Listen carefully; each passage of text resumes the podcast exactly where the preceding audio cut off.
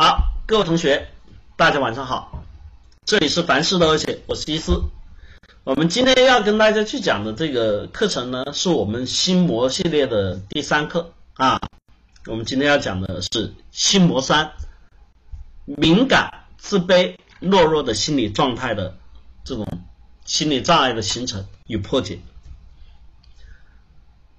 说到这里哈，我们其实最近应该有同学都看到了，我们在做心魔系列哈。这些心魔系列呢，实际上对我们每个人来说，其实真的它就是一个心魔。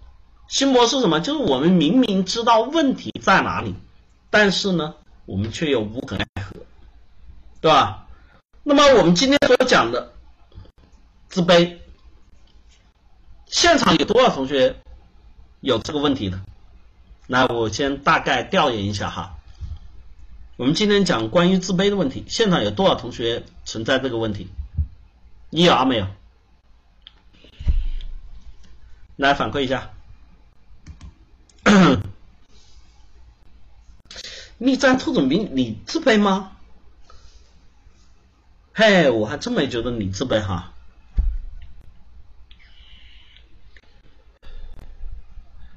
哎，你看，我们又得鞭尸了哈。你看同理心这个同学打了嘎，他不自卑啊。一年多前，两年前哈，两年前来听一老师课的时候，我不知道你是什么状态，你还记得吗？挺好的哈，这个要为我编一下。关于自卑呢，我们想说哈，其实对于我们很多同学来说。它是非常痛苦的经历，为什么？因为很多时候自卑给我们带来的是什么？是压抑，是孤独，是惶恐，是不安。因为很多人从自卑里面感受到的一定不会是幸福，大多数自卑。我跟大家讲一个很重要的话哈，抑郁症的。很多的这个前期征兆，注意啊，抑郁症的主要的前期征兆就是自卑，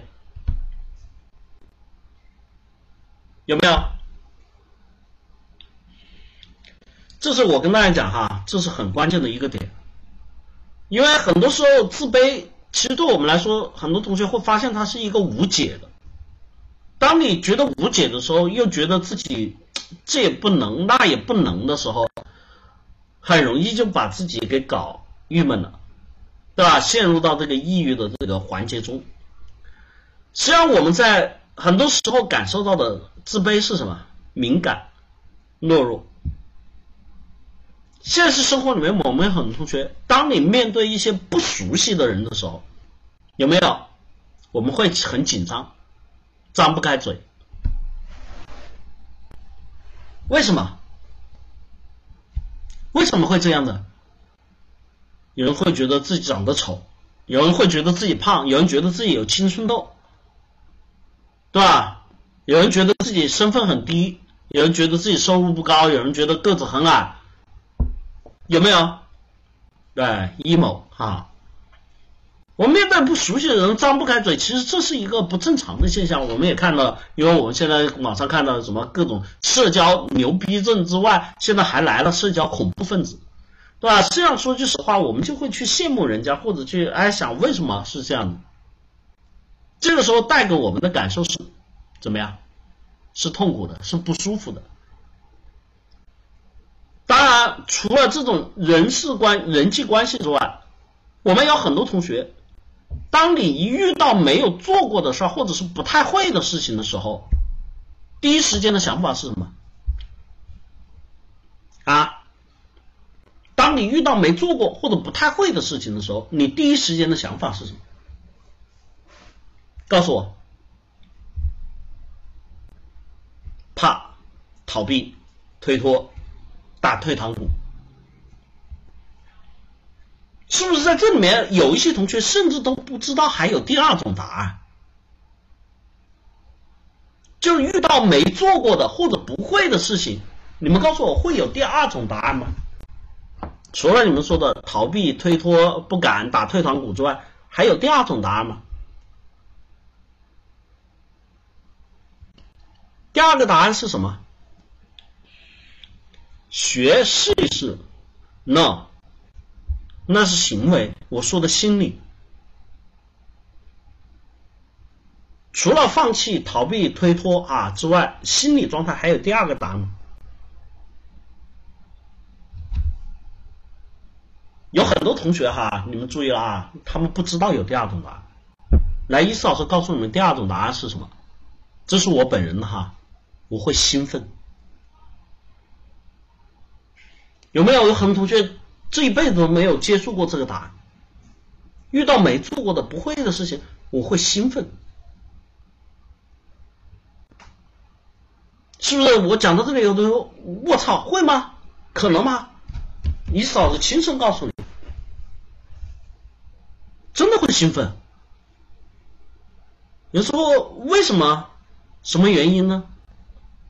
刺激啊，对不对？现在那个表情包，刺激啊，对吧？像我这种老家伙，现在还有什么东西能刺激我？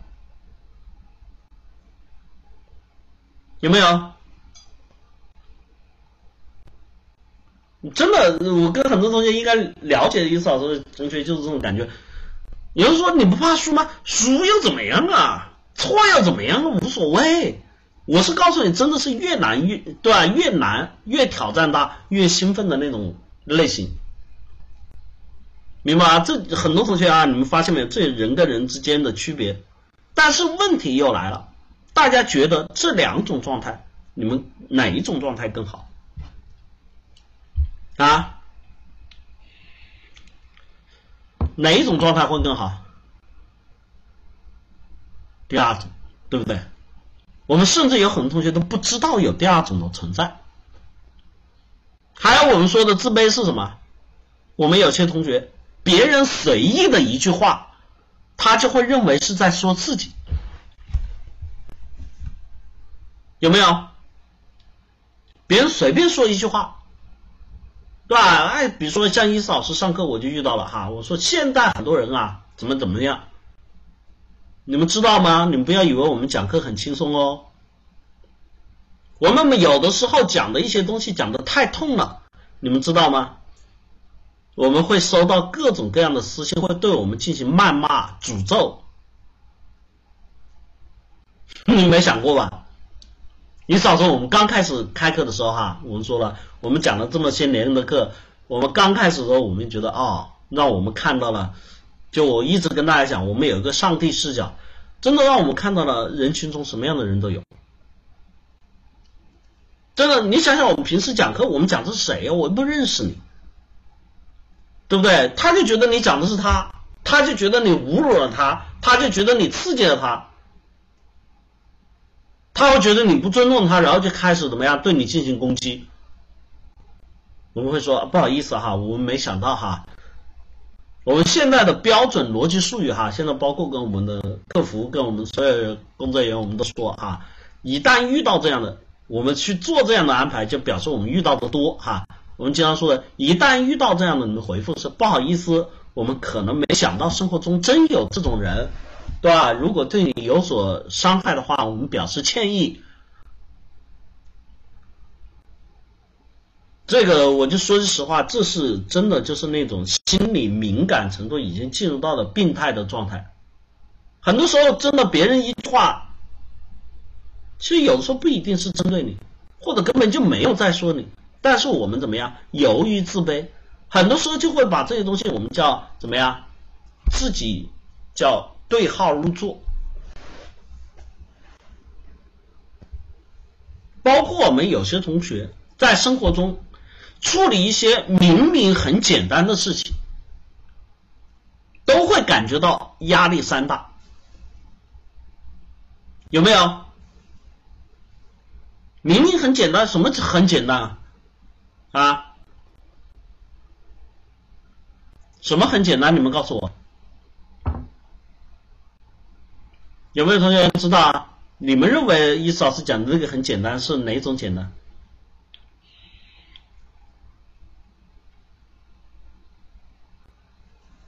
我跟大家讲一个例子哈，大家明白这种简单已经到了什么程度？就两就有现在很多年轻人是合租嘛，对吧？就我们在外面打拼啊都不容易，然后呢，对吧？合租有时候不想吃外卖就要去做饭，对吧？有一个哥们啊就被指派出去让他买个什么？买瓶酱油回来，我们经常说打酱油，打酱油哈。大家觉得这事儿难吗？啊？这是一个真实的案例，我们一个学员跟我们讲的一个例子。这哥们崩掉了，你们能想象吗？去打酱油的事情他崩掉了。你知道吗？他讲出来内容，我还觉得也是很合理的。虽然我不理解，第一，去哪买，对吧？买酱油这个，我们说的士多店、小卖部、小超市啊，一些我们说的菜市档口啊，菜市场都有。然后呢？买多少升的？买什么口味的？什么牌子的？对吧？是生抽是老抽，还是酱油？有没有？听完之后一扫视，嗯，我觉得好像啊有点道理哈，是挺难的哈。但是我们自己在生活里面，你们觉得这会是个难事儿吗？注意了，我我当时也问了他，这个哥们是不是有选择困难症？他说不是的，他就是他没有选择困难症，就是第一他怕买贵了，第二他怕买多了，第二他怕买的不合适，第三他怕买的这个口味不对，他怕买的是假货，他怕买，有没有？这就是很简单的事情，他把自己搞得压力山大，为什么？我就当时我就问他，你是不是平时在生活里面就？比较自卑啊，他说是的，啊，有人说怕担责任，你做个饭买个酱油，我说白了就是买错了又咋了，对不对？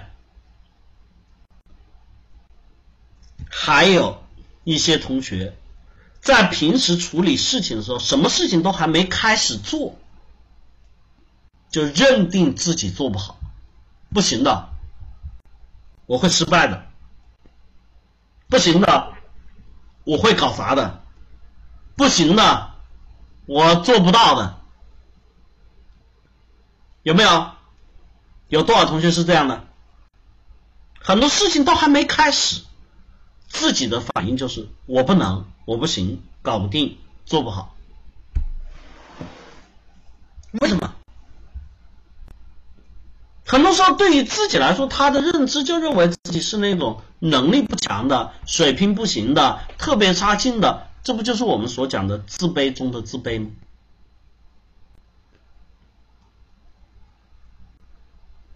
最重要的是，很多人会认为，在你身边的人，他们都会觉得身边人怎么样，看不起自己，因为为什么？因为他们觉得自己身上有很多的不足。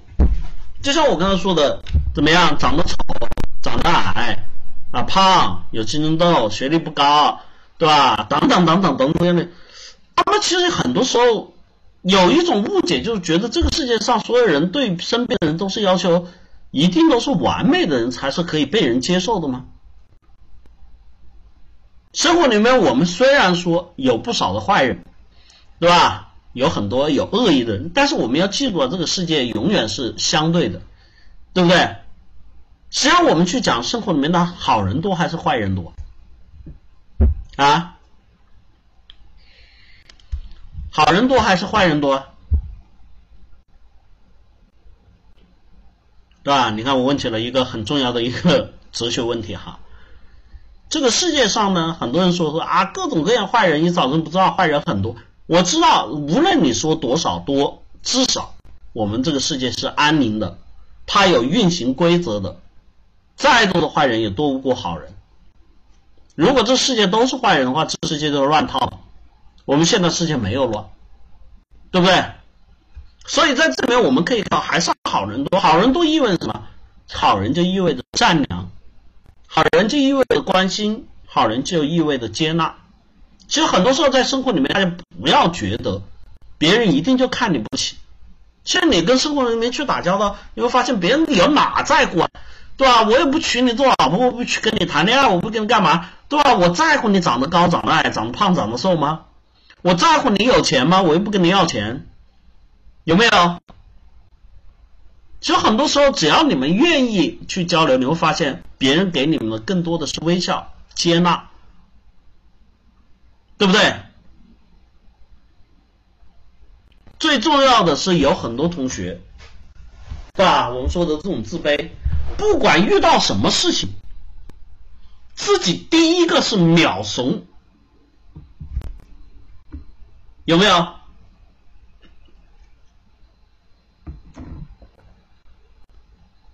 不管遇到什么事情，自己秒怂。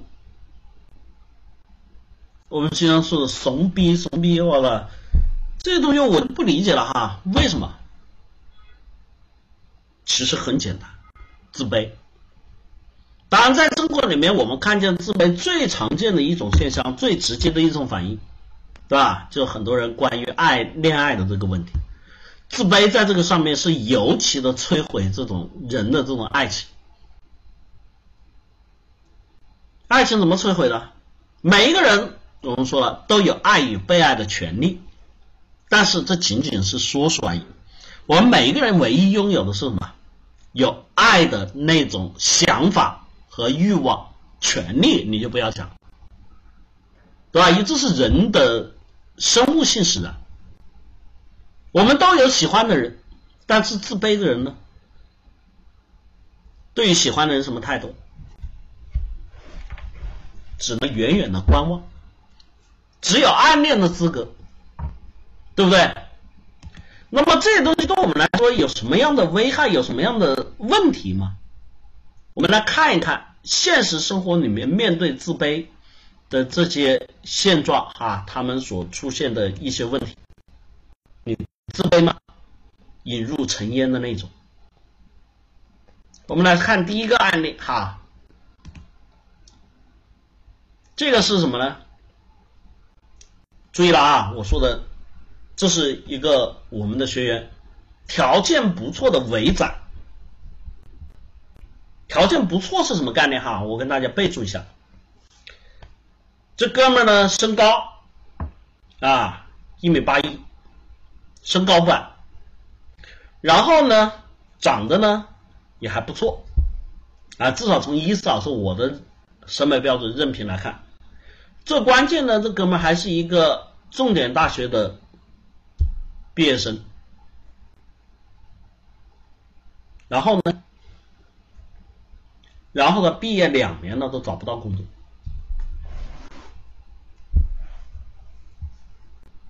你们告诉我，你们觉得为什么？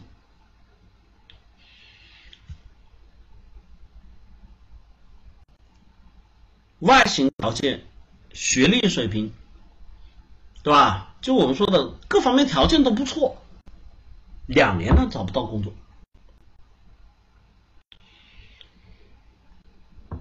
比如说人际交往能力弱吧，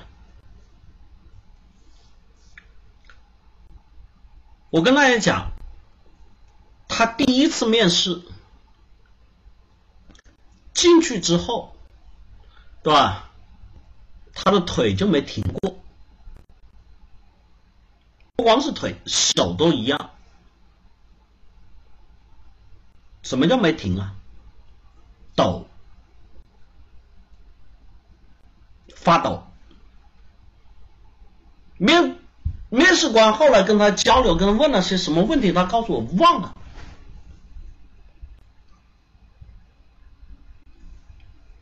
啊，袁起对自己要求太高，他对自己没有要求，他觉得有份工作就行了。他我问他是不是要求太高了，他说有份工作就行了，能养活自己就够了。这个要求不高吧？他的这种，说实话哈，他每次到了，因为他的这种纸面条件是不错的，对吧？我们都看得到，所以他是能够有面试机会的。我们这里有很多同学都没有哈，但是你们知道吗？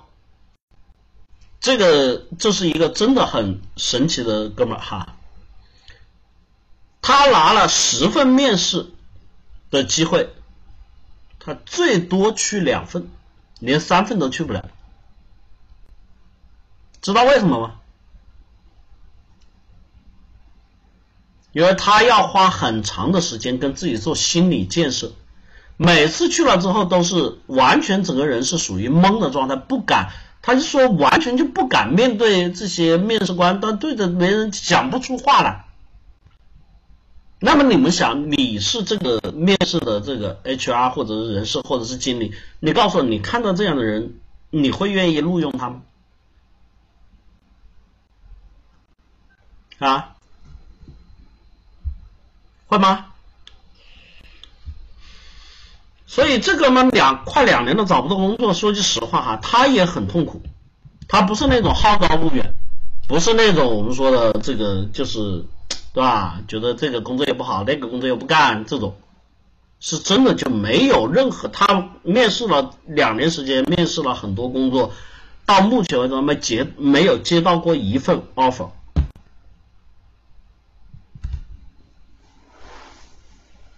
核心原因是什么？他告诉我就是胆子小，就是自卑。我说你自卑啥？你条件不错啊。他告诉我，现在都要求研究生学历，我不是研究。我说你重点大学毕业的这个学历可以了，对吧？然后你学这个又不是非技术行业，因为他学的是那个国际贸易，又不是非技术行业行业的，没有什么研究生这个。就不是说你读了个国际贸易的研究生就比你这个会更好，没有，对吧？而且你这个就职面、适用面还蛮广的，并不是说有些专业很偏哈，这个就职面会很窄。但是核心问题大家都看到了，就是他自身的体现出来的这种状态，让别人不敢录用。看啊，这是自卑，第一个出现问题。那么。之后他的人生会发生什么？我说，如果你不改变现在自己这种自卑、这种脆弱、这种敏感的话，你的人生，我告诉你，只会比现在越来越糟。你不要认为这是你最糟糕的时刻了，这可能是你在这个下坡路上面的开始而已。你还可以变得比这更糟。因为为什么？你想想，都快两年了还没找到工作，再往后，基本上我说再要找工作难度会越来越大。当你找不到工作，你的生存、你的自信会更加的崩塌，对不对？对比你身边的同学，对比你身边的其他的人，你会发现自己会变得更加的无能。这是一个巨大的我们说的陷阱哈，这我们说的围栏。我们再来看第二个例子，来自农村的国力。这哥们呢，正就读于大学，他来自于农村啊。当然，我们现在这个社会不像以前了哈，什么来自于农村考起大学的都是啊，这个金榜题名啊，村里面多少年才出一个的，那倒不至于。虽然我们现在这个大学的这个文凭率在我们国内仍然不足百分之六，对吧？但是说明还是现在的普及度还比较高的哈，所以他这种情况呢，他并不是说。啊，什么这个特别的光宗耀祖？正是因为如此，他到了学校之后呢，特别没有存在感。这哥们在学校哈，大二了，形单只影，没有朋友。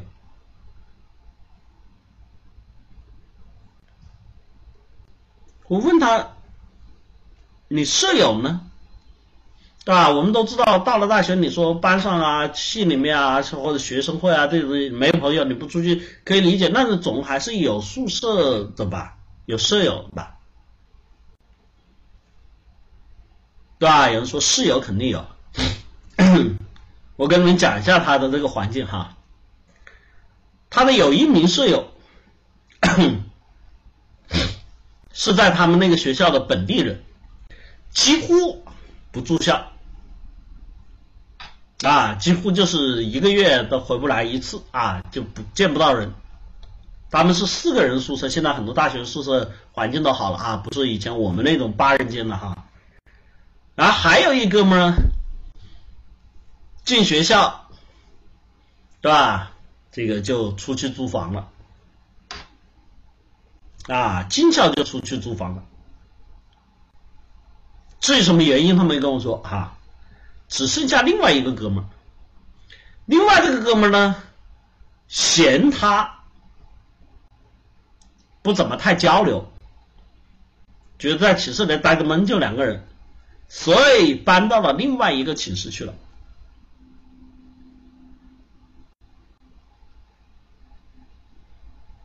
所以你明白了？讲到这里，大家明白吗？他室友都没有。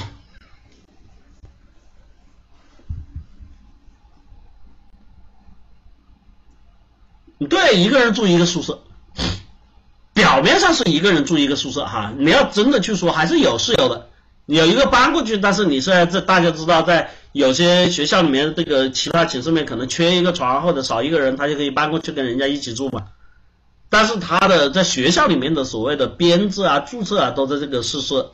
那个本地的学生他在不回来的话，他注册也是在这个宿舍，然后那个出去租房的也是在这个宿舍。然后实际上在花名册上他是有室友的，但是在现实生活里面没有。哎呀，你又寻机说啊，这么爽，可以带谁回来都行了。你都想多了，这哥们儿带谁回来？他连朋友都没有，你还想寻女朋友啊？他每天他跟我描述他每天的事情就是。怎么样？起床、上课、吃饭，然后怎么样？回宿舍看会儿电脑，刷会儿视频，然后怎么样？晚自习、吃饭、洗澡、睡觉，有没有？他在熙熙攘攘的青春年华的校园里面。他是一个过客，形单之影，没有任何一个人注意到他存在。他说唯一有存在感的地方就是去上课的时候，老师点名，他说到，至少唯一有存在感的地方，对不对？比如说为什么会这样子？大家注意，我前面有一个前缀，来自农村的，这哥们基本上就没有什么我们说的城里同学的那些爱好，游戏打吗？不会，他还跟我说他不爱，对吧？篮球打吗？不会，不爱，足球踢吗？不会。不爱，我说你可以去参加学生会啊，去哎系里面、院校里面搞一些活动啊。他说不敢，有没有？所以他一直就生活在自我的这种绝对的这种恐惧中、不安稳中和自卑中。他始终认为自己哎呀。我说，那你可以主动的去跟别人交朋友啊。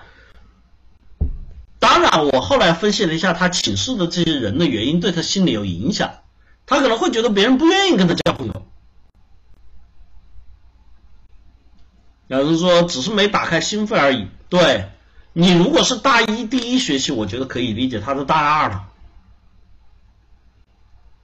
有没有？所以这哥们生存在一个完全。自我封闭的一个，我们说听上去很神奇哈，他在一个大学的校园里，在一个青春的这个群体里面，他居然是形单只影的这样的过着自己的生活。当然，我也跟他说了哈，如果你这个东西不改，对吧？你肯定就像我说的，只会让自己人生越来越差。第三个例子啊，既然讲了这个爱情，我们说了，自卑在爱情中间是最大的这种我们叫枷锁。小智暗恋了女神八年，暗恋了女神八年，直到对方嫁人。哼 大家听到这个故事是什么感受？现在的青春偶像剧里面哈，这种暗恋是不是觉得好浪漫啊？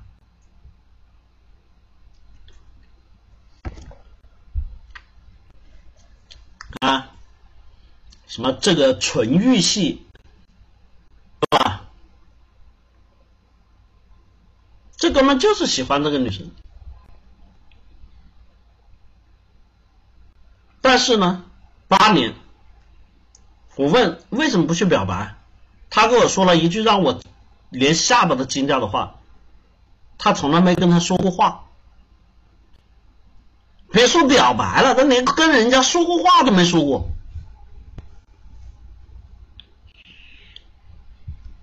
我一听我就说我就疯了，我说为啥？他就告诉我两个字：不敢。说来了，燕子燕，对吧？岳云鹏看多了哈。那至少岳云鹏还追啊，还喊啊，他连跟人家说话都没说过。告诉我的答案就是两个字：不敢。我说，有时候往前一步，真的，你人生就会不一样。他说，别人不喜欢我啊。我说你没试过怎么知道？他告诉我，如果真的喜欢我，他会跟我说话的。我说哥们儿，你让一个女孩主动来跟你说话，你想什么呢？对吧？你以为现在女孩都是金靖，都是辣目洋子那样吗？啊？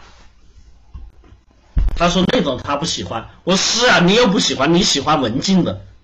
人家本身文静就是对外也腼腆，好吧？你比他更腼腆，你都不会去找人家。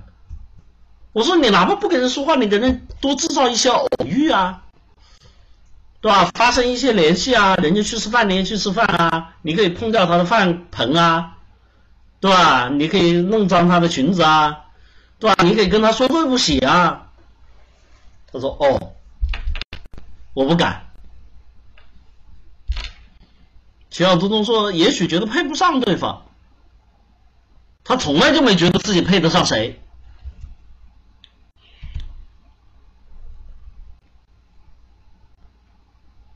八年，八年从读书到毕业，从毕业到工作，从工作他还不断的因为有朋友。你要知道啊，这个女神是他的同学，所以有这种校友群、同学群，他一直在关注人家。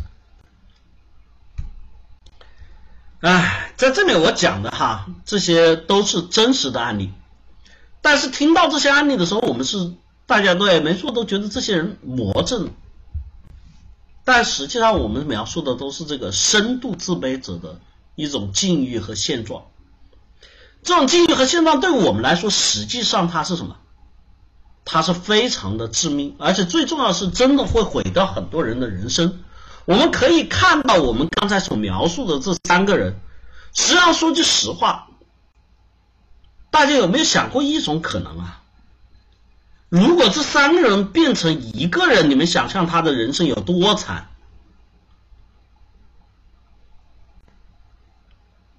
在学校时间，自己一个人形单只影，没有朋友；暗恋一个人，一直不敢说；到毕业之后，因为不够自信，因为自卑，又找不到工作，直到女神结婚。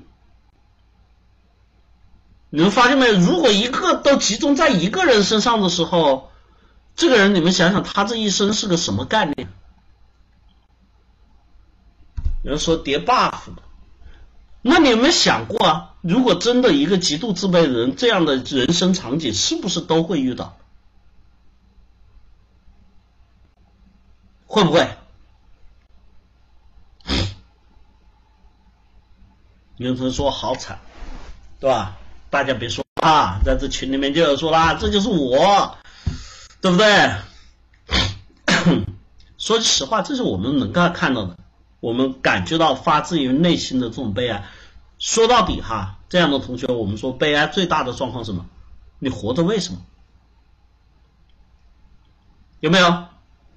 那么在这里面，很多同学一定会产生一个疑问：我们没有那么严重，但是我们也有自卑。但是我们质疑的一个地方是什么呢？我们为什么会自卑？是什么原因造成的自卑？你们觉得为什么会自卑？我们一直都对这个东西现在知道它的危害，知道这种不好的感受，但是我们有没有同学能够告诉我为什么会自卑？啊？为什么？告诉我，你们为什么会自卑？什么原因造成你的自卑？很多不好的经历，学校的经历，家庭的不幸，我条件不好，所以自卑。有人说生理缺陷，那有生理缺陷的那些人，我们也看到有不自卑的，有些家庭环境、学校条件各种方式不好的，也看到不自卑的。有一些缺爱的人，他也没有自卑的。为什么到你这就变自卑了？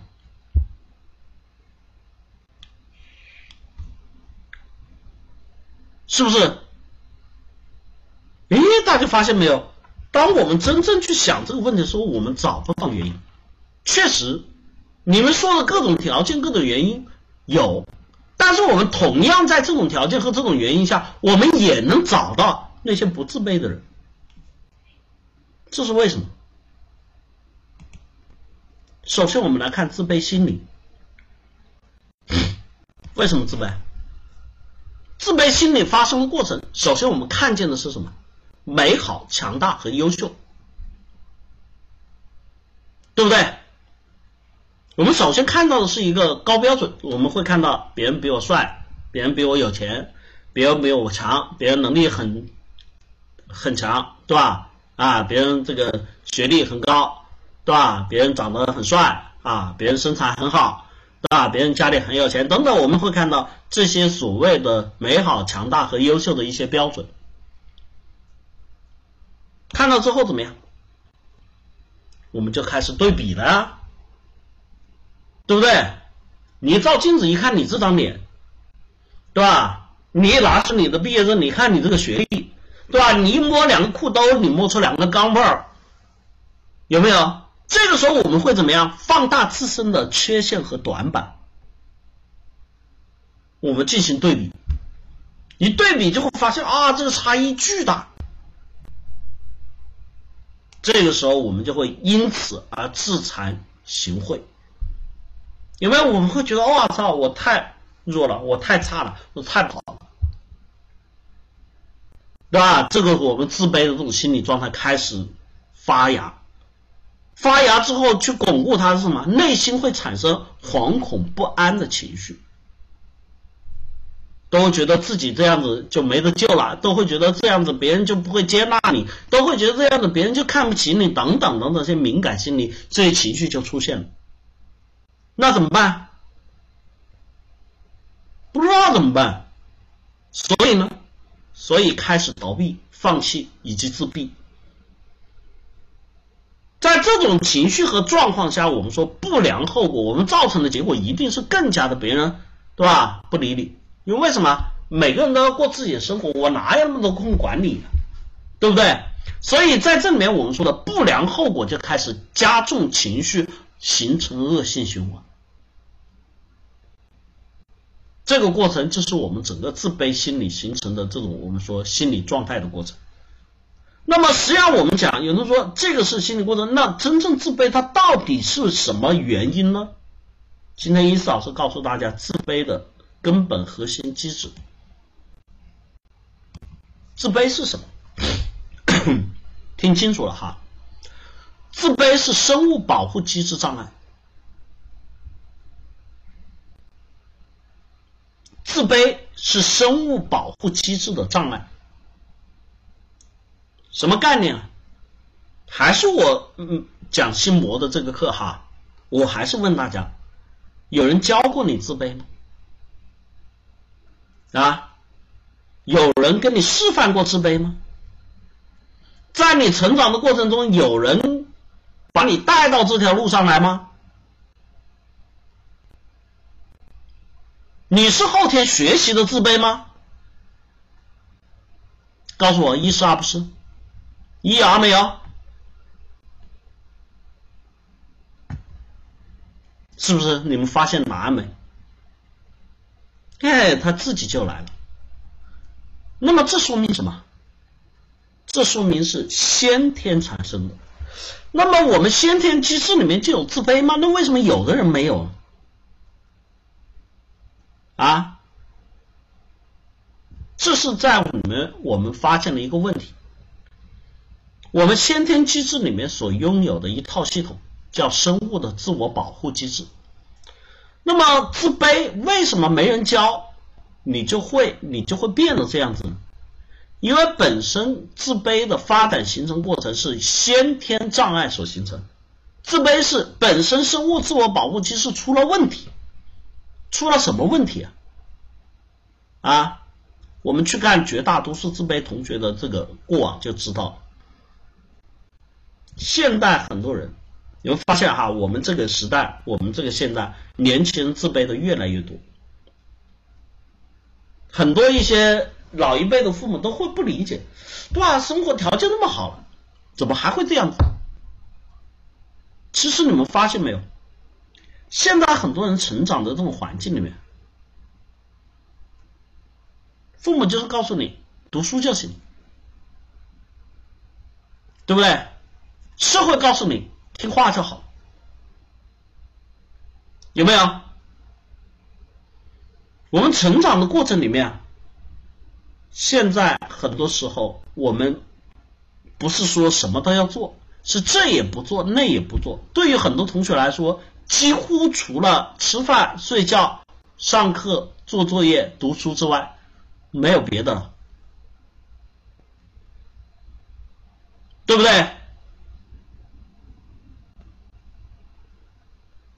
人我们说了哈，其实本身我们的自我保护机制它是在干什么？就像我刚才说，我们会看到优秀、美好啊那些强大，我们本身会对外界的这些事情啊做一个对比和评判，对不对？这是自我保护机制。哎，我就像我们有时候跳一个距离一样的，对吧？各位同学。你往那一站，对吧？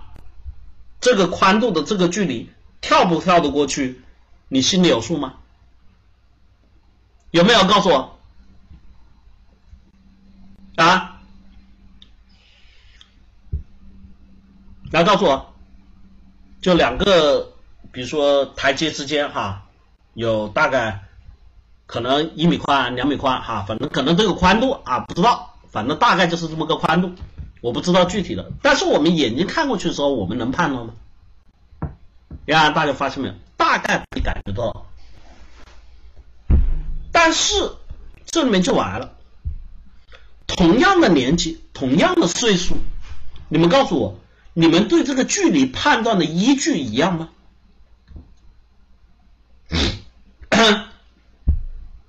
你们对于这个距离判断的依据一样吗？比如说，一个体育特长生跟一个戴着一千度近视眼镜的这个大胖子不一样，这是什么？这是我们说的自我保护机制。我们会根据自身的能力水平，然后根据我们过往的经验来进行这个判断，对不对？那么我们这自卑是什么状态？实际上就是当我们去进行这些判断和这些基础的时候，我们很多同学出现了一个问题，什么问题啊？你自己是个什么样子，你知道吗？告诉我，在座的各位同学哈，自我了解，你对于自身的这种状态、情绪、能力和状况，你了解吗？一了解，二不了解。来告诉我，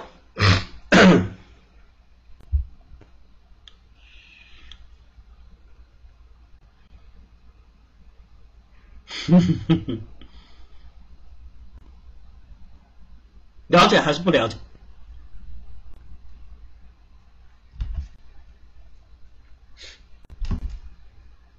啊，都回复一下哈，感受一下。啊，自己不开心，我不是问你情绪啊，就是你开不开心。我说你的能力、状态、水平，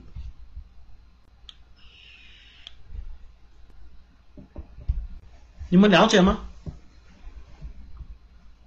好多同学打一，了解。我说句实话哈，你们自己回去再去想一想，你们就明白。没有几个同学了解，而这个里面呢？越不了解的人，就越没有自信，越容易自卑。因为什么？我说了，就像这个距离，你跳不跳得过去，你都不知道自己是个什么样，你怎么判断了？那么在这种情况下，你无法判断的时候会怎么样？当你无法进行判断的时候会怎么样？是不是自动就缩了？还是不要了，还是不来了，对吧？有没有龟缩躲避？刚才有同学说尝试一下，你有我真的玩过佳佳的，试一下有可能就受伤哦。如果下面是个悬崖呢？对吧？这里面为什么会这样的？我们说自我保护机制出了问题，出了哪一个问题？我们对自我的不了解，而这一块出问题的状况是为什么？是因为我们现在很多人，你们在实际的自我判断过程中所需要依据的好奇、探险、实践等等这些能力出了问题。比如说什么探险、实践这些能力出了问题？什么概念啊？我们来讲自卑的发生哈，很多时候我们说了哈，我们为什么自卑？刚才我说了，是因为我们对自我判断的不了解。自我判断不了解，首先是什么？第一个，我们有很多同学，现代社会机制啊，你们说根据自己的经历、成长这些东西有关系，当然有关系。我们首先说，很多现代社会的这种我们说的社交环境。很多小孩子长大，你们发现没有？现在社交环境是越来越封闭，很多没有社交环境的这个可能性，社交缺失。有人说不是都上学有同学有，你发现上学怎么样？天天就是上课啊，下了课也是在做作业，对吧？放了学之后玩什么玩？都是回家赶紧去做习题，要么就上课外辅导班，有没有？社交缺失就造成了一个自我缺失。你是什么样的人？这个时候，大家长到这么大，你不要认为你了解我们是什么样的人，是长期在跟人打交道，在跟身边人进行交互的过程中，不断形成的自我认知。为什么现在很多人情商低、能力低、水平低，他还不自知啊？就是这一块。第二个，作为人来说。我们要了解未知，我们要怎么样尝试新鲜？需要什么？需要欲望跟好奇。大家发现没有？现有社会制度和运行原则的方式下，特别是我们说的应试教育，大多数同学这种欲望好奇啊，都被打压殆尽。跟学习无关的，你不要看了。这个东西对你有什么好处啊？有没有？其实我们说小朋友最需要的是什么？最需要的是玩儿，对不对？有人说玩玩物丧志，对吧？对。但是你要知道，不玩也会丧，他不是丧志，他丧什么？丧失掉你这种好奇欲望去构建的这种反馈体系。我们要知道这些东西，我们需要去探索，我们去尝试，我们去看啊。而这一块呢，被打断。再接下来我们说的探险新奇，对吧？这欲望好奇心有了之后，我们需要什么？需要通过探险，需要通过新奇的这个验证，我们去完成这个什么感知体系？我试过了，我做过了，我尝过了，对吧？为什么年轻人都喜欢尝试新鲜的事情？为什么年轻人都会对于一些陌生的事情特别产生兴趣啊？这就是本身生物成长过程中需要的这个过程。而这个东西，因为我们说的什么，现代社会环境的这种构建，它被封闭了，它消失了。所有的这些东西呢，在我们的实际的实践操作中间，我们才会有所谓的细节的这些思考，才会有实操的那些反馈和感受。而这些东西，当我们完全没有了这样的过程之后，我们实践实操，它就会出现功能缺失。那么在这个过程中，我们对于自我的判断的基础，是不是就完全无法建立？当这些东西都无法建立的时候，我们说的。安全稳定，它是无根据、无依据、没有反馈、没有经历、没有这些东西作为基础的。这个时候怎么办？刚才不说了吗？最好的方式就是什么？躲、逃、不干。所以现实生活里面，我们发现，大多数自卑的同学。特别是自卑到极点的同学，你们会发现一个重要的问题：他们懂得很少，他们尝试过的很少，有没有？你想想啊，刚才我讲的那个什么，那个来自于农村的国力。他为什么自卑啊？为什么在学校形单自影？他这也不懂，那也不懂，他这个也没玩过，那个也没试过，什么东西都没搞过，有没有？为什么我刚才说的那个小智同学会暗恋八年啊？因为他从来没有尝试跟女生有过交流、沟通，对吧？接触的这个过程，是不是？大多数现在觉得自己自卑的同学，你发现没有？在能力上，在沟通上，在人际上，在交流上面，你们极其缺乏这些经历。你们为什么自卑？因为你没有这东西作为依据啊！你知道自己是什么样的人吗？你知道自己是什么样的水平吗？不知道。这个道理就很像很简单。我们有些同学，我们说啊，我举个最简单的例子，大家就明白了。我们去打游戏，这个游戏你没打过，你敢在这里夸海口，老子他妈天下第一吗？你敢吗？敢不敢？是不是个个人都还？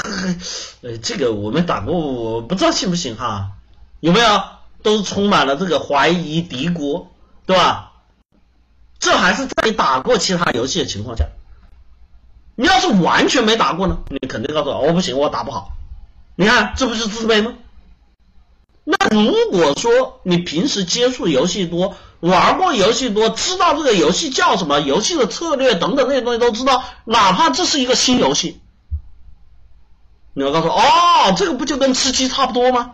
没问题的，我可以的，有没有？哎，你们一样啊，这个你没打过，为什么这个时候你自信了？为什么？因为这些经历，因为对自我的判断和认知的这些基础在，对不对？所以自卑发生，绝大多数时候我们说了哈，有人说成长经历，我们去看这些发生自卑经历的同学，他们的成长经历里面有什么？其实我们不要去讲其他的，我们只讲一个客观的条件，就是经历少，就是什么见识世面少，就是自己执行尝试过的东西少，有没有？是不是这样子？你少的越多，你就越自卑，因为为什么？我们说生物的自我保护体系出故障。对吧？就我们说的看地图呀，你做个导航，你连自己定位都定不到的，你的导航怎么走？所以在这里面我们讲自卑哈，我们通过一老师跟大家讲的这个内容，大家应该能够告清楚的知道我们刚才所说的为什么会这样子。那么在这里我们说自卑的核心到底在哪？我们该如何调整呢？首先，我们说的哈，一个人，我们说自信行为心理的构建，看到自卑是我们看他的对立面，在生活里面我们都能看到自信的人，对吧？那么自信的人身上，他们可以建立这个自信的基础，是源于什么呢？啊？有人说啊，易少生刚刚不说了，经历多吗？首先是这样的，我们去看哈几个标准。第一，所有自信的人都有一个非常重要的，我们可以看得见的哈，你们可以如果有同学不知道啊，你可以去问。第一，他们都经历过挫折，什么挫折？是非常就我们说的挑战、失败，然后怎么样？爬起来，这就叫挫折，对吧？所有自信行为心理构建，没有一个人说我从来没输过，我从来没有失败过，我可以有自信，不可能。听明白吗？大家很多人认为，有的人说啊，我从来没输过，那绝对是有自信，不可能，明白吗？因为只有经历过挫折。只有经历过挑战，只有经历过的东西才知道哦，我搞得定，我经历过什么？我们需要自信来源是什么？是我们面对最差的情况下，我如何去解决的这个过程，而不是我面对最好的状况下，我知道怎么搞得定，这是自信的来源。第二个，经历，就我刚才说的，所有的这些过程，没有有没有这些经历，对吧？对于你来说，经历少，即意味着是什么？处处都是盲区，到处都是危险，那你自然是不自信的，自然是自卑的，自然是逃避和妥协的。第三个，人际关系。我说，人对于自我的认知来源于什么？来源于人跟人之间的交互。那些自卑的人，发现没有？他们往往产生的第一。个最要命的缺陷就是了，就是身边没有什么朋友。刚才我说的那个国立在大学里面形单自己，为什么这样呢？因为你别忘了，他不是来大学才形单自己，他之前就是这样子的人，所以他不懂得跟人打交道。他对于别人可能哎什么话好听，什么话不该说，什么话应该做，情商表达是什么？包括刚才也说，就是啊，如何去表示自己喜欢，如何去构建关系，如何去送礼，如何去形成这种交流的方式，他都不知道。这种在相处中技巧、性格掌握、矛盾应对的方法，都是我们要去学习构建。所以基于这三点，当我们不能够去做到这些东西的时候，你跟我谈自信。你跟我谈脱离自卑，那是不现实的。所以在这里面我们说哈，当我们真正认识到这一点之后，我们要去打破自卑，建立自信，我们得怎么做呢？首先第一个哈，我们要认识到很重要的第一点，破除意淫，构建细节和目标，推动自信。自卑需要的是什么？我们刚才说的是精力，精力需要的是什么？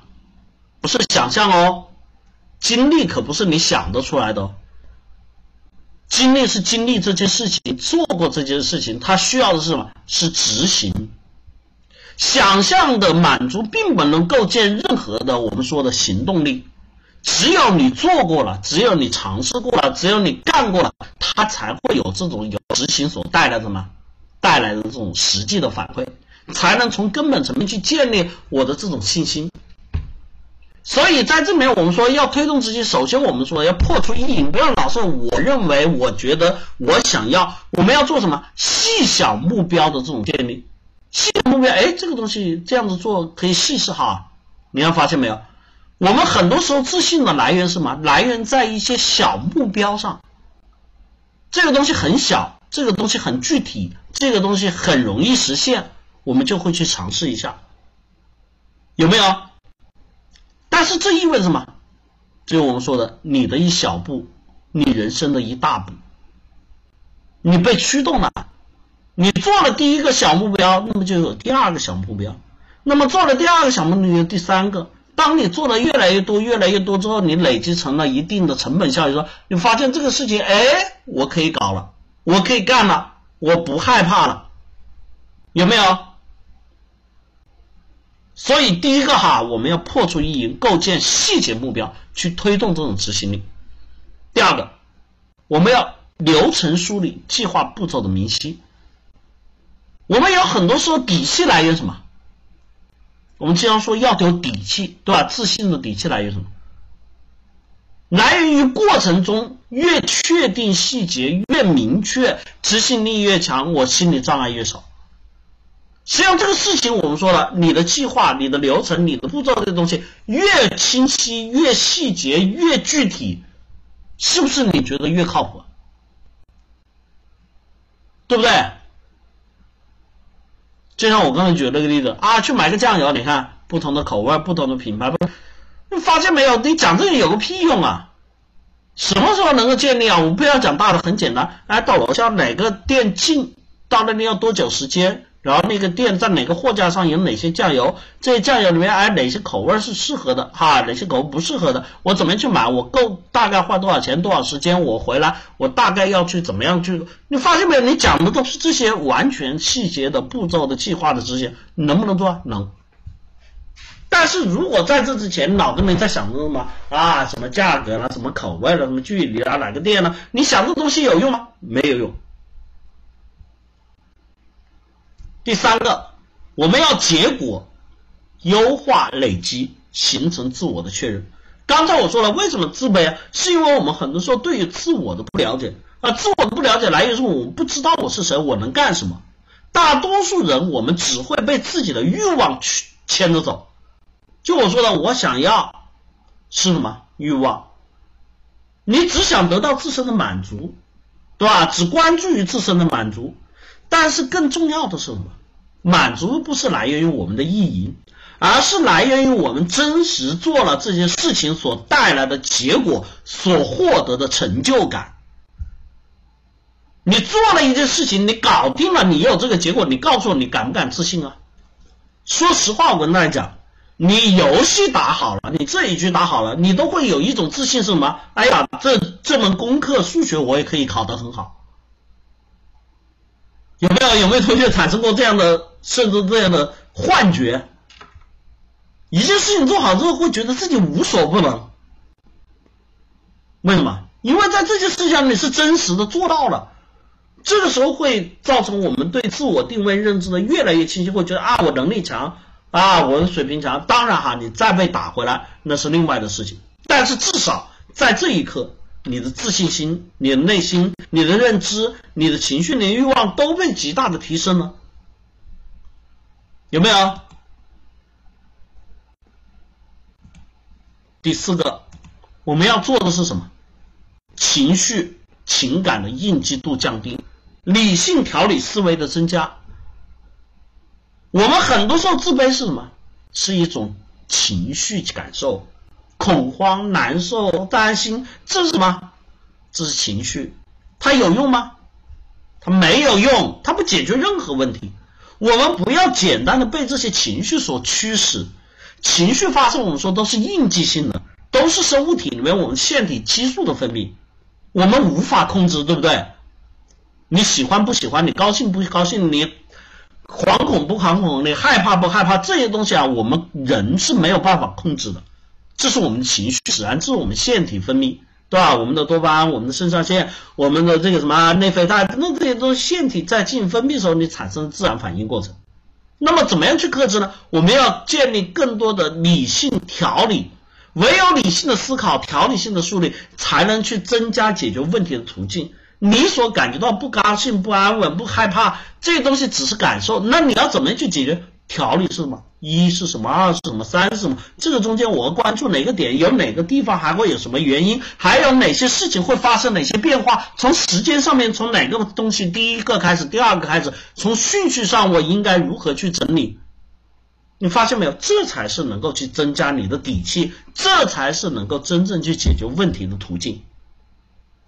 第五个，人群归属构建更多的认同和心态激励。我是谁，对吧？就刚才说，你了解自己吗？很多同学打一哈，这些同学你知道吗？人生哲学三问：我是谁？从哪里来？要去哪里？对吧？这是每个人就这一辈子都在追求的。你居然对自己很了解，你们开什么玩笑？我是谁？这个不取决于你自己的想法，你明白吗？取决于什么？取决于你在镜子里照出来的样子。取决于身边人对你的评价，取决于你在这个社会上拿多少钱、干什么工作这样的身份和地位。所以很多时候你是谁，取决于什么？取决于这个群体身边人对你的认同和反馈。所以你要去构建这种人群的归属感。如果你社交能力、沟通能力你都不行，你都没办法融入人群，你告诉我你怎么知道？你是谁？你怎么知道你能做什么？你又怎么可以去建立自己的自信呢？最后一点，我们说了哈，情商、沟通能力的提升，去获取幸福内心的充盈。内心的力量啊，来源于什么？一定不是来源于我们的自我认为，来源于我们的鸡汤。人一个人内心的力量来源于什么？充沛的感情满足。为什么很多人内心那么软弱？为什么很多人内心那么狭隘？为什么很多内心那么对吧灰暗？实际上是因为什么？这些人他没有从人性中、从人际中去获得这种情感。也就是说，很简单，喜欢你的人多，爱你的人多。关注你的人多，支持你的人多，你告诉我，是不是你内心的力量才能得到真正的提升？所以在这个点上面，我们说哈，我们一定要去构建的这种内心力量来源，是因为我们情感的满足，而这一切是来源于什么？我们人际交互过程中彼此的尊重和理解，人跟人之间是有情感交互的，而情感交互是我们内心力量的来源。所以我们需要通过这样去构建更多的人际交互，获得更多的情感力量来源，才能去构建我们内心的自信和幸福。实际上，我们说，我们每个人哈，现代人的自卑呢，往往是因为我们说的社会进程。刚才伊思老师说了，我批判了应试教育，对吧？也讲了我们现在社会结构的这种问题。现在社会进程打断了很多年轻人成长过程中的这种实操经历。就我们说，我们要去玩，我们需要尝试，我们要去探险，我们需要啊好奇。这个过程在我们成长过程中，很多时候打断了，让人无法构建健全的自我心理机制，造成自我认知体系的崩塌，从而诱发了各种定位缺失和状态紊乱。加上我们很多同学的人际关系的社会群体失衡，我们很多同学陷入了无尽的惶恐和被动的自卑中。所以自卑的核心是什么？哎，讲了这么多哈，你还不懂？我说到底，核心就是什么？做的少，经历少，想得多，交流少，听懂了吗？现在很多年轻人的这种自卑，其实你们自己看，就是这种经历少、做的少、交流少，是吧？这么多人生需要经历的过程，没有经历，你告诉我你能如何去构建自信？如何去排除自己的自卑？所以在这里面，我们说改变不是喊口号，而是靠行动。好多人说啊，我要变得自信，我要变得强大，喊没有用，因为你不做，永远都不会有。从这中间。最重要的就是我们说的行动的执行力和人际交互的构建，只有获得这些反馈和经历，我们才能去构建自信。想让自己变得自信，想让自己变得强大，欢迎大家去报名我们的课程。我们的立体思维法是帮助大家去构建这种怎么样底层的能力，也就是说，你要自信，你要有能力，你才能自信。底层的能力是什么？我们说思维，它不是肌肉。我们去构建这些条理分析，像易思老师刚才所说的目标管理、定位分析，我们的流程逻辑思考的步骤管理，以及在这个过程中我们如何去建立这种我们说方法论思维的角度这些方式，这是我们需要去获得。同时，我们说的人际交互结构啊，我们的情商、我们的沟通、我们的表达，我们获得别人认同、尊重、情感的归属，欢迎报名我们的结构化社交。帮助大家去构建这种情商的提升、口才沟通的表达，建立更好的人际关系。只有在这个过程中，我们才能去完整的构建我们自信的过程，才能去解决我们在生活中人与人的关系、人与事的关系、人与这个世界和谐统一的关系。欢迎大家去参与报名哈，我们的报名两个热线。I 杠下划线 think 二零一四 think 英文单词思考的意思 T H I N K I 杠下划线 T H I N K 二零一四和我们的凡是二三五七 F A N S H I 二三五七两个微信号啊，也欢迎大家关注我们的微信公众号凡事都有解五个中文字就能一键关注事是事情的事什么事情都有解决的途径凡事都有解五个中文字一键关注哈。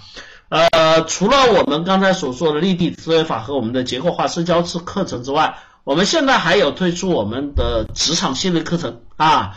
那么我们职场是帮助我们在这个社会上谋生发展的重要手段哈。那么职场系列课程从我们的入门哈，从最初的求职课开始。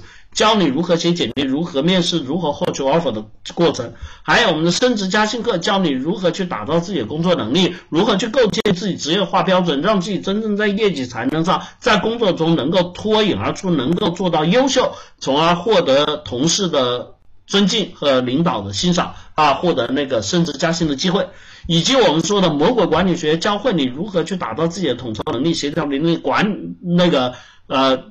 能力、协调能力和统筹能力等等这些管理能力，让我们真正在团队管理过程中能够打造自己威信，能够构筑团队的核心凝聚力，从而让自己能够进入管理层，管好自己的团队。更重要的是，我们还会带来我们的暗黑破坏学、职场潜规则、职场的进阶课。让我们学会在职场里面如何去面对那些丛林法法则、那些厚黑学的基础，以及我们说看不见的潜规则。让我们面对职场里面敏感复杂的人事关系，我们能够做到为人处事的游刃有余。我们能够懂得去更好的处理那些敏感利益纠纷的问题，让自己真正在职场里面如鱼得水，获得更高的成长和方式。这些课程是帮助我们构建职场的核心，是让我们在职场里面混得好，以及得到发展的全部。所以在这里面想让自己在职场里面获得成长的同学，欢迎去报名我们的职场系列课程。同样，我们的报名热线两个微信号：i 杠下划线 think 二零一四 think 英文单词思考的意思 t h i n k 二零一四哈和我们的凡是 f a n s h i r 二三五七两个微信号。那么除了我们职场课，我们刚才说立体思维法和立体作业法和社交课之外，我们现在还有推出我们的创业啊，我们的入道创业基本法。教你创业最基本的方式和技能，帮助你知道创业到底应该做什么，以及避免踩坑和失败。还有我们的网络起点互联网应用与发展，教你了解互联网底层原理，掌握使用互联网技能，打造热点和爆款，获取未来发展的核心方式，以及包括伊思老师哈汇聚几十年。功利为一身的哈，我们的销售真经，教会你学会销售的技巧，教会你学会锻炼销售的心态，教会你有更高的抗压能力，有更强的挑战决心，让我们以最高标准去获取这些解决问题、处理事情、打造个人 IP 的过程。所以，想让自己真正在人群中更耀眼，欢迎去报名我们的这个销售真经课程哈。这个课程呢，我们说了，老师不教，家长不会，但是我们很需要，所以在这里面，我们想要改变自己的同学，欢迎去报名哈。我们的两个报名热线：i 杠下划线 think 二四和凡事二三五七哈。也欢迎大家关注我们的微信公众号，凡事都解五个中文字一键关注。事是事情的是什么事情都有解决途径，凡事都解五个中文字一键关注。也欢迎大家关注我们的新浪微博，凡事都解官方。我们的公开课录音、干货文章分享、精选内容问答都会在我们微信公众号、新浪微博上一一呈现。更多的欢迎大家加入我们分销推广 QQ 群三幺九七二五四九九三一九七二五四九九，帮助我们推广课程，让更多受益，也让自己在这里学习成长和提升。当然，我们不是光说不练，也会给到大家丰厚的。现金回报。好了，今天的课程呢就到这里。这里是凡事都有解，希望每一个同学都能够找到自己人生的方向，希望每一个同学都不再胆怯，不再害羞，不再自卑，让自己变得强大起来。这里是凡事都有解，我是一思。今天的课程就到这里，谢谢大家，祝大家晚安，拜拜。